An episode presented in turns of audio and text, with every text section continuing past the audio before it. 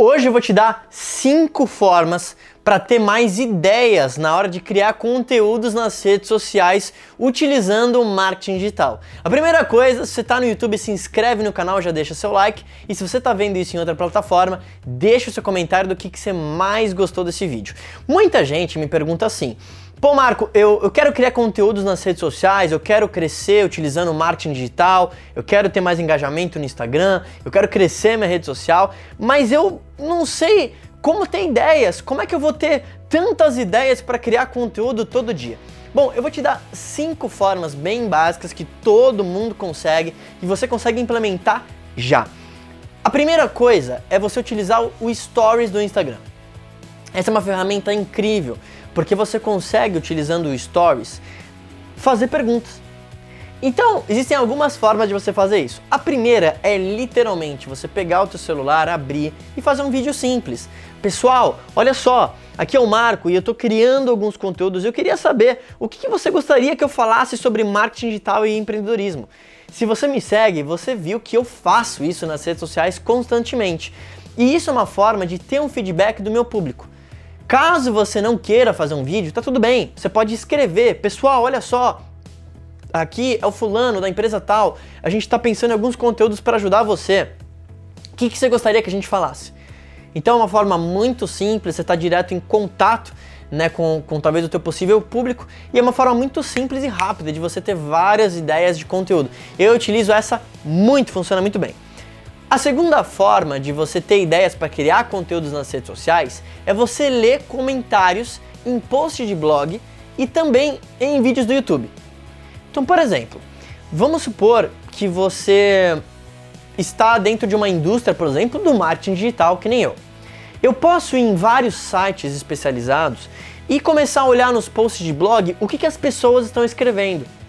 E, por incrível que pareça, isso também funciona em comentários do YouTube você vai perceber que às vezes os comentários das pessoas num vídeo não tem nada a ver com aquele vídeo específico que ela estava assistindo, mas dá um ótimo insight sobre possíveis outros vídeos. Inclusive, para você que está assistindo, se você tiver ideias de outros conteúdos, de coisas que você gostaria que eu falasse, me escreve nos comentários. Você vai ver que eu anoto todas. Então, isso é uma forma muito simples de você também ver e criar conteúdos nas redes sociais baseado no que o público já espera. As pessoas já estão perguntando isso. E é muito legal porque você pode perceber que às vezes as dúvidas vão ser muito similares. E se elas estão acontecendo e não tem conteúdo sobre isso, é uma ótima forma de você se diferenciar. A terceira forma é você entrar em sites específicos do seu mercado e ver o que, que eles colocam como conteúdos tanto no site como nas redes sociais deles. Agora, muito importante, não é para você copiar o conteúdo, mas você vai perceber daqueles conteúdos que essas pessoas estão postando quais têm o maior engajamento, quais tópicos. Você vai anotar esses tópicos todos e depois você vai criar conteúdos que estão na mesma linha, que podem ser similares. Então, por exemplo, às vezes você vai ver um conteúdo sobre marketing digital, que pode ser, por exemplo, três dicas de como você utilizar o marketing digital para vender mais. Você pode utilizar isso como base, você não vai copiar isso, obviamente, é importante.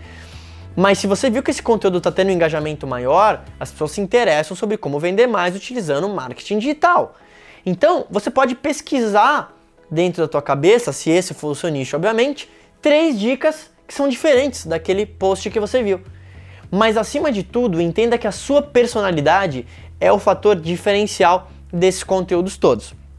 A quarta dica que eu quero te dar é a dica mais simples: Google. Se você entrar no Google agora, na busca, e começar a digitar, por exemplo, como utilizar o marketing ou qualquer coisa, você vai ver que o Google ele mostra algumas sugestões. Sabe quando ele faz isso? você vai escrever aquelas sugestões. Porque aquelas sugestões são baseadas em o que as pessoas já estão pesquisando.